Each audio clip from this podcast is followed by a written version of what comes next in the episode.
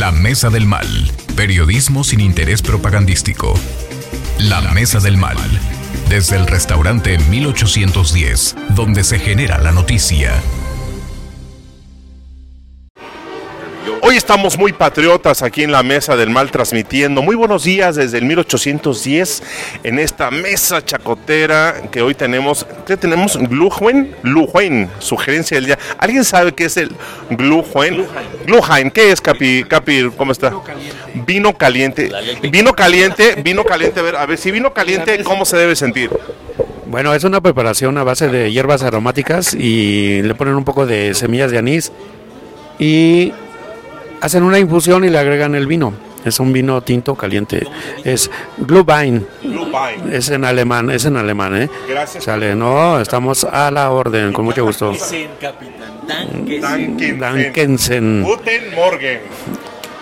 En Reinessensen. este, en esta, pues ya prácticamente mes patrio. Oye, eh, fue el capitán Roberto quien... Al Capi Roberto, que siempre los va a atender con mucha hospitalidad y calidad. Más de 20 años, restaurante 1810. Y presento a la mesa, que hoy la mayoría somos del bando de los técnicos. Fernando Paniagua, periodista.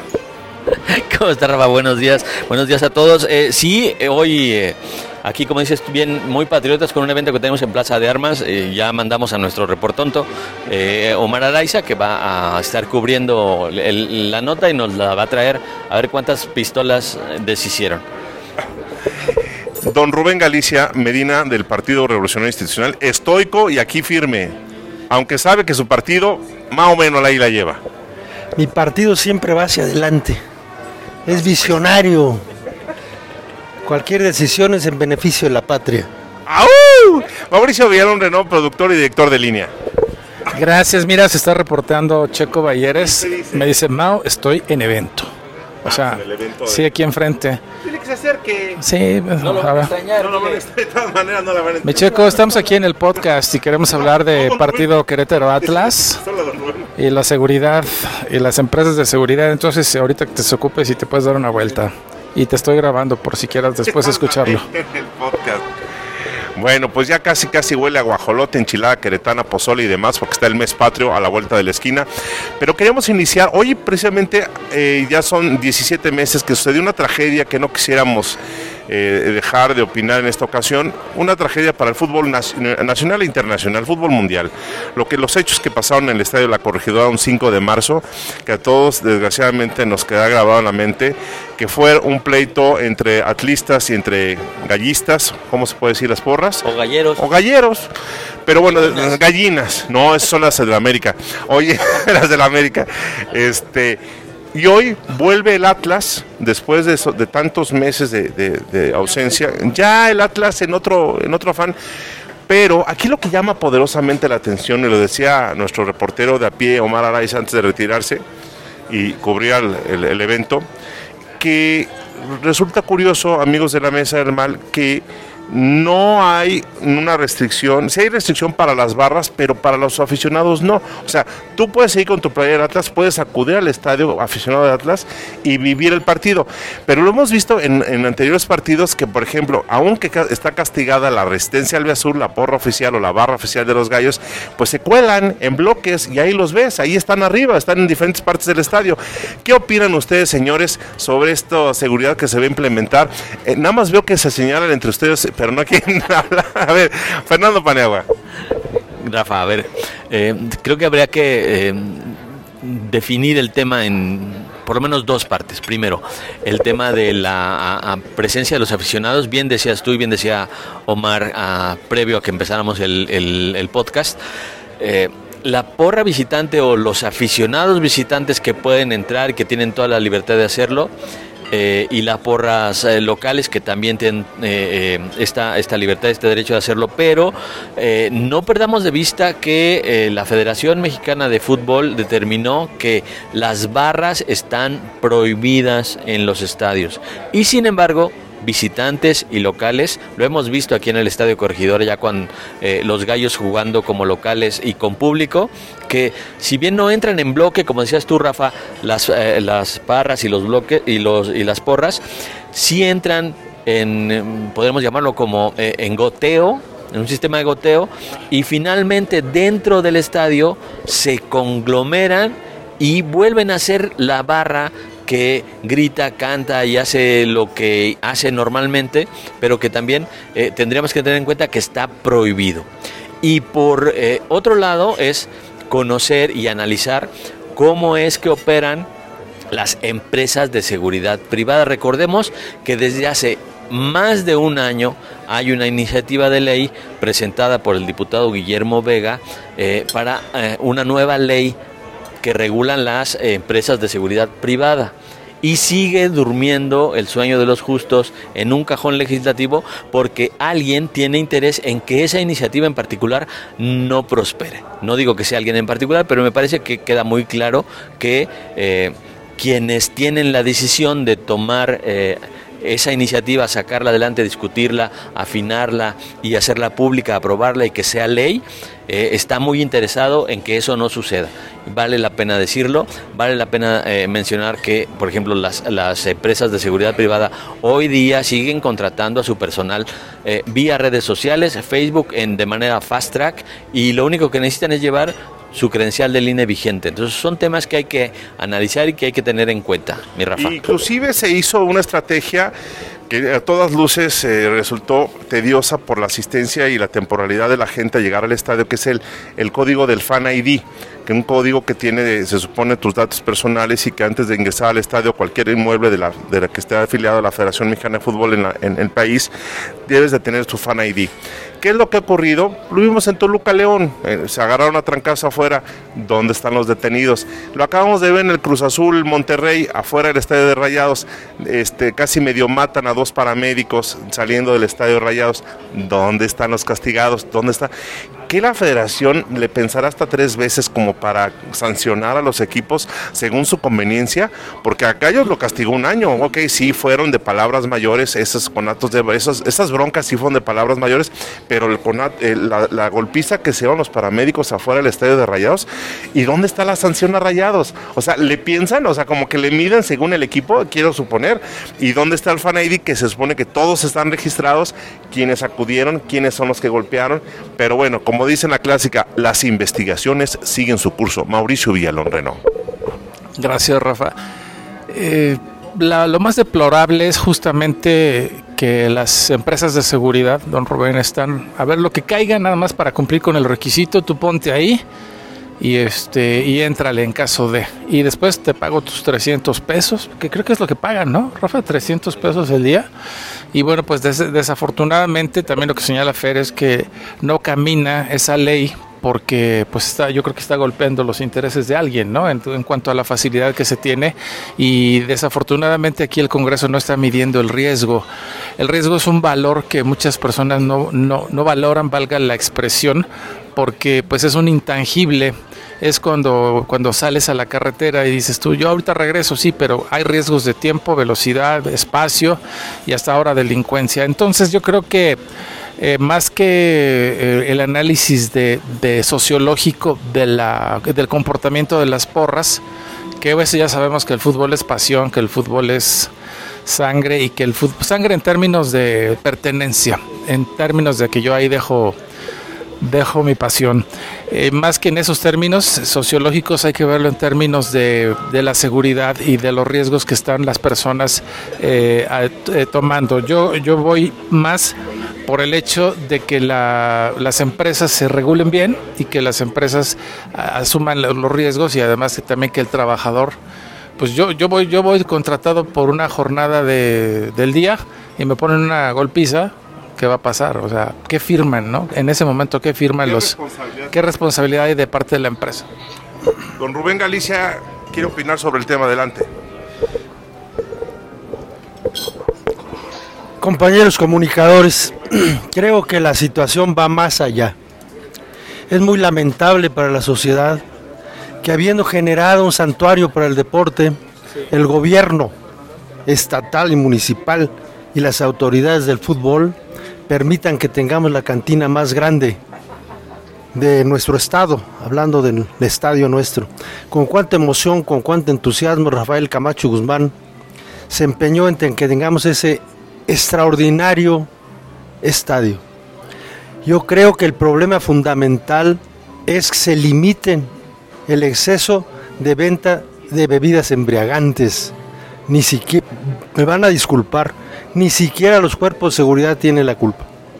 Lamentablemente es un desorden por unos cuantos pesos miserables, ¿verdad? que envenenan a la ciudadanía y lo como dijo el compañero Villalón, el fútbol es de emociones y si los embrutecemos, pues entonces convertimos aquello en un, en un ring, ¿verdad? con una cantidad de gente tan enorme que no la puede controlar ningún grupo de seguridad. El problema fundamental es que se limite la venta de alcohol en los estadios, que no lo tomen las autoridades como el gran negocio fácil en el que les llegue el dinero por todos lados. Qué triste para la juventud, para los niños, que el estadio de Querétaro, en el espectáculo que dio en la fecha que ya mencionaron, se haya convertido en un asco. Es la cantina más grande tolerada por las autoridades. Qué tristeza para el pueblo de Querétaro, para los hombres que realmente pretenden que sus hijos vayan al estadio a ver cómo se juega, a que tengan ilusión de ser grandes deportistas, van con miedo de que no los maten. Es, complicado, es, difícil, sobre todo cuando ves que en, un estadio como la corregidora, pues sí recibe sanciones, pero en otros estadios, decíamos, ante sucesos tan lamentables, pues no sucede nada, ¿no? O sea, yo veo en el Estadio Azteca que sigue entrando la Monumental y en el Estadio CU que sigue entrando la Rebel y en el a Libres y Locos que sigue entrando en el Estadio Universitario Nuevo León y bueno, en la cantidad que tú quieras. O sea, sobre todo que haya quedado en, dichos. Tuvo que haber muerto alguien en Querétaro. Entonces, para que la, la federación cambiara la tónica de las sanciones, ¿Por, ¿Por, qué llegar entonces a, a, a, esas, a esas estrategias fallidas? Porque yo no veo cuál es el uso del Fan ID cuando se siguen dando los conatos de violencia, ¿no? Mi querido Rafa, no se corrigen las cosas porque todos tienen participación de esa gran cantina. Qué triste que las autoridades de la federación, los que maneja, deberían manejar la conducta sí. de los equipos, lamentablemente estén coludidos en el recurso que genera el alcohol en los estadios. Hay una ley ahí, estamos eh, está en la línea del diputado Ricardo Astudillo Suárez, eh, quien es el coordinador de la fracción del Partido Verde aquí en Querétaro, y panelista, eh, y, panelista y colaborador habitual, y además rockstar ya lo de los columnazos, él hace, ya es rockstar de los columnazos y los periodicazos, para bien o para mal, pero le tiran eh, periodicazos. Ricardo, te saludo con mucho gusto aquí en la mesa, te saludamos, buenos días. Hola, ¿cómo están compañeras, compañeros? Buenos días. A larga distancia, pero aquí estoy presente. Saludos a todos. Oye, ¿qué opinión tienes sobre esta ley? Hay una ley que está atorada, hay una de las empresas de seguridad privada, está atorada en la legislatura local. Eh, ¿Lo tienes tú eh, ahí al alcance? Has, ¿Has, platicado? ¿Cuál es tu opinión acerca de este tema, Ricardo? Mira, esa propuesta la trae el coordinador de Acción Nacional, Memo Vega, amigo y compañero, presidente de la Junta.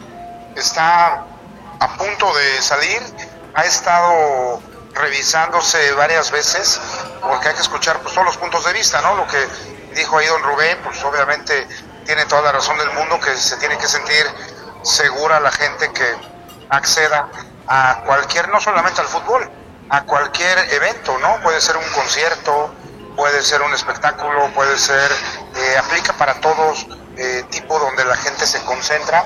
Yo creo que la vamos a sacar en un par de meses, a más tardar. Apúntele ahí, don Paniagua. Es uno de los compromisos de, del Grupo Parlamentario de Acción Nacional, ponerlo sobre la mesa para que todos podamos este, verter nuestras opiniones.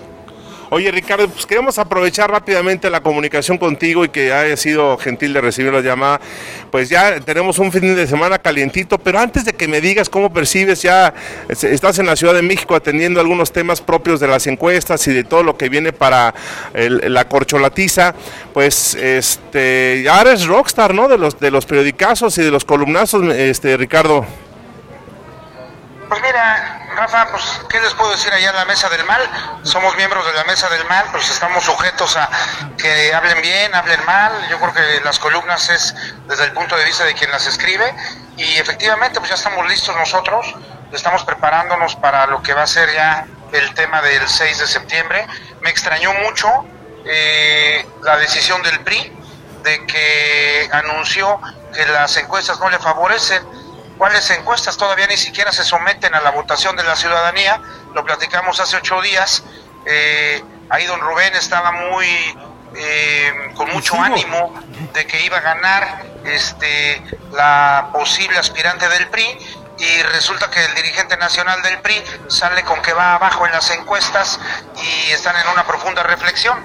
Eso quiere decir que tal vez no contienden. Entonces, pues para mí es una simulación el hecho de que no lleven a la ciudadanía a que escoja quién es su candidata del lado opositor y bueno, de este lado pues estamos nosotros ya listos, estamos con lo que anunciamos desde un principio, que quien sea y quien esté arriba en las encuestas, todos vamos a ir con ella o con él.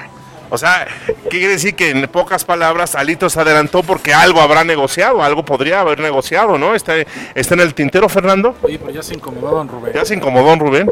A ver, don Rubén, venga, contéstele, don Rubén. Venga. Yo creo que quien se está adelantando son los adversarios. Que haya un comentario de Alito no es definitivo. Las decisiones en este momento no las toma nada más Alito, las toma un cuerpo colegiado que es el que maneja la, la coalición. Yo con todo respeto les manifiesto lo que ya manifesté. Aunque todos tenemos nuestros tiempos y nuestro espacio, hoy por hoy le corresponde a la comisión que maneja la gran coalición tomar la decisión. No es solo la palabra de Alito, es en un momento determinado hasta la postura clara y vertical de ustedes. Alito no es, no es todo el PRI, Fernando.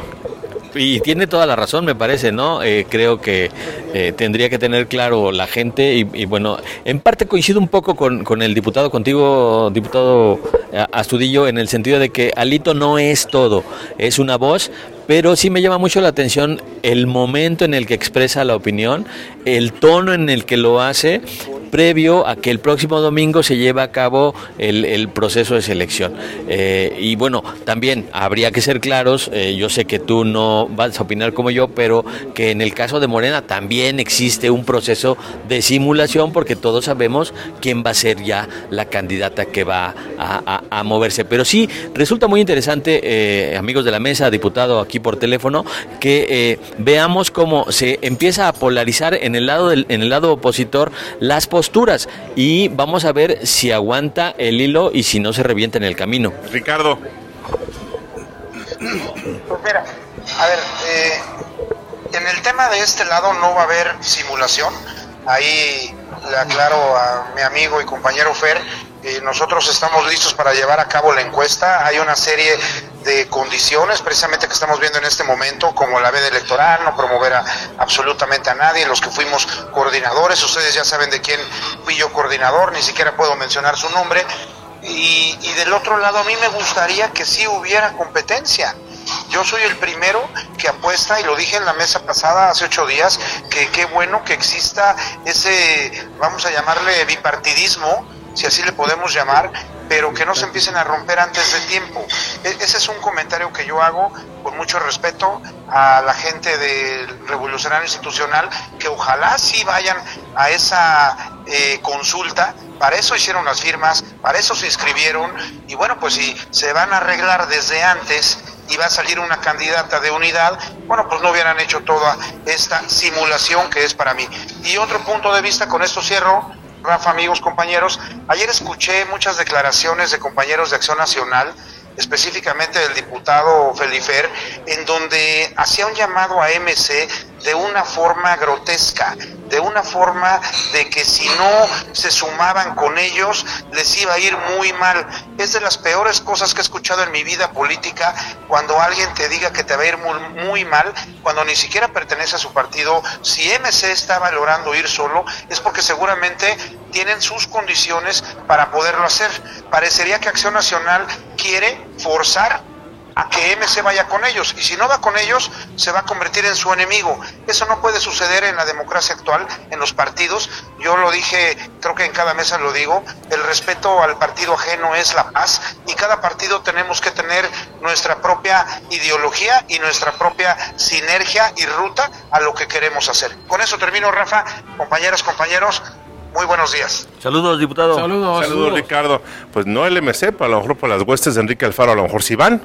¿No? Porque Enrique Alfaro pues ya tronó ahí, ya tronó el cohete ahí, don Rubén. A ver, me, me No, por favor, que MC no iría institucionalmente con Dante, pero hay visos de que pueda la gente de, de Enrique Alfaro, el gobernador de Jalisco, pues ir por la libre con su, con su gente a apoyar el tema del frente, del frente amplio. Pues mira, cada partido es, es autónomo y creo que miden las posibilidades, las consecuencias que pueden tener sus decisiones.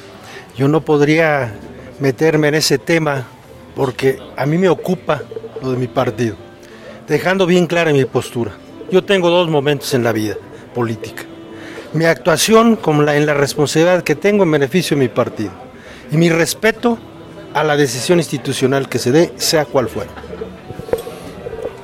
Bueno, Mauricio Villalón Renault, su opinión. Me da risa porque se pone buena la, la discusión. Sí, no, sí, sí. Yo, yo, yo soy de los que piensa que la gente va por la gente más que por el partido. Y lo he pensado porque así fue, así fui en alguna vez, en alguna vez cuando me tocó votar dije, a ver, me cae bien este y es amarillo, me cae bien esta y también es amarilla. La Peña ganó por guapo. Me cae, sí, bueno, sí, sí, sí, sí, sí. Bomón, te quiero mi colchón. Pues yo no, pero a lo mejor sí. Si te fijas, la personalidad de los políticos influye mucho. Pancho ganó por Rockstar. O sea, a ver, ve los últimos gobernadores de Querétaro y vamos, Guapísimo. no, no lo sé, no lo sé, no lo sé. Dirían las niñas. yo- Pero yo, yo más que nada voy por las cualidades de las personas. Entonces, yo no creo que MC eh, tenga algo que ver ahí en términos de MC. Más bien creo que Alfaro es el que va a decir, a ver, jala, jálese conmigo la raza que perteneció a MC y nos vamos con ellos, pero no institucionalmente Como, como MC. Yo creo que eh, si mucha gente que, que está con Alfaro quiere ir con Xochitl o quiere ir con Beatriz, se los van a jalar, o sea, no, no va a ser que vaya el partido, va la gente. Y aquí también, o sea, aquí puede que haya priistas, pues no sé si llamarles de closet, que digan, sí, yo soy con el PRI, y después digan, ay, pero sí, pero para que gane, para poder sacar este mono, hay que este, mejor entrarle con el PAN. Yo creo que es una es un comportamiento muy curioso de los ciudadanos. Yo creo que eh, van a, van por la persona o van por, como decían los los este, no me, no me acuerdo en qué mesa de debates, los anti-AMLO, ¿no? Por ser anti-AMLO nada más. O sea, como algunos amigos que tenemos que de repente los vemos que operaban para el PRI y que ahora están operando para el PAN. ¿Verdad? ¿Te acuerdas? Explicablemente. Y que te dicen, es que vamos por Querétaro. Y les doy la razón, o sea, les doy, les doy la razón, sí. Pero bueno, esos los podemos ver, eh, pues por ahí muy contentos siempre. Sí, no, tú, tú, Fer. No, em, pues yo no estoy de acuerdo, mi Mau, pero a ver, ahí te, va, ahí te van mis razones. Sí creo eh, que mucho tiene que ver la, la- la simpatía o la empatía que puedas tener con una u otra figura, pero también creo que eh, la gente ya no vota como una masa. Puede que antes lo, lo hacía, sí, y hoy no porque Enrique Alfaro rompa con Dante Delgado quiere decir que todos los emesistas de Guadalajara, por ejemplo, o de Jalisco, van a decir, ah, bueno, entonces lo que diga Alfaro, no, y tampoco, sí pasa un poco en el morenismo, porque no es tan morenismo, es más bien un, eh, un voto duro pro AMLO. En ese tema creo que sí es mu- mucho más eh, corporativo el, el asunto. En el tema de la oposición yo la veo más, yo lo veo más como un ejercicio ciudadano y que afortunadamente cada vez más la gente piensa y analiza su voto, o por lo menos toma en cuenta diversos factores para emitir su sufragio y no solamente la simpatía o la empatía que puedas tener con uno u otro con uno con uno u otro con uno u otro candidato en la medida en la que el ciudadano analice su voto y vea ¿Qué me propone este señor, esta señora, esta señorita, eh, o este señor o este señore? eh, qué me dice y qué me ofrece, entonces voy a tomar una decisión para ver si voto o no voto por, por X o Y o Z. Yo creo que en esa medida este país va a mejorar y va a dar un paso hacia adelante. No lo hemos logrado totalmente. Hoy hay estados en donde me parece que sí se hace de una manera mucho más profunda en la, gente del norte, la gente del centro eh, y eh, no sé si afortunado o desafortunadamente, entre mayor es el poder adquisitivo y el mayor es el nivel educativo, más análisis se da de este tema y hay estudios que lo demuestran y creo que vale la pena que nosotros como medios de comunicación empujemos esa reflexión y digamos, le digamos a la gente, no votes si te por quien te caiga bien, vota por quien te ofrece y pienses tú que te garantice que te va a dar una mejor calidad de vida. Mauricio. Eso es en un escenario óptimo, pero ahora estamos viviendo una situación de contrastes. Y aquí yo veo o melón o sandía más de lo mismo o intentar hacer algo para que no sigan estas políticas que tanto daño le están haciendo al país, porque finalmente es un gobierno de venganzas, es un, es un gobierno de, de resentimientos, de regentidos, y es un gobierno que no quiere que tengas más de un par de zapatos. Entonces yo creo que aquí es o melón o sandía, y, y, mira que a mí no me gusta el PRI o que a mí no me gusta el PAN, pero es lo único que hay para que nos quiten a los narcos de encima o a tanta gente que, que solo disfruta viéndote fracasar, que no te deja aspirar a más. Yo creo que aquí sí es o melón o sandía, Rafa. Ah, aquí hay un tema también muy preocupante y lo pongo aquí en la mesa, los jóvenes. Los jóvenes que es un sector muy grande en México de la población y no vemos señales claras de que les pueda llegar a interesar Primero el tema de la política en sí, la política para ellos, más allá de quién pueda llegar a ser un candidato bueno o malo que los convenza, los jóvenes no se están involucrando como en, otras ocasiones o en otras épocas, que a lo mejor decías, oye, yo soy un joven rebelde, me gusta y, participo. Ahora veo eh, una cierta incredulidad de parte de los jóvenes ante lo que puedan ofrecer a cualquier político. Y los jóvenes hay que recordar, aunque suene un poco romántico, que es el futuro el futuro de la, de la, nación. En manos de nosotros está, en manos de ellos está, ay no, nosotros todavía no, este, ya nosotros ya pasamos al quinto piso casi casi, pero los jóvenes son el futuro y no veo que les interese ni siquiera ir, acudir por la firma, ni a votar, ni participar, ni involucrarse, don Rubén. Tiene razón, pero creo que la situación es más de fondo. Es decir, el gran problema que tenemos en el país no solamente son los jóvenes, ya hablamos de la ciudadanía y vemos el caso evidente de la ausencia en las urnas, el gran abstencionismo que tenemos en el país. ¿Qué pasa desde mi punto de vista? Ya decían aquí, nos hemos convertido en partidos de dimes y diretes.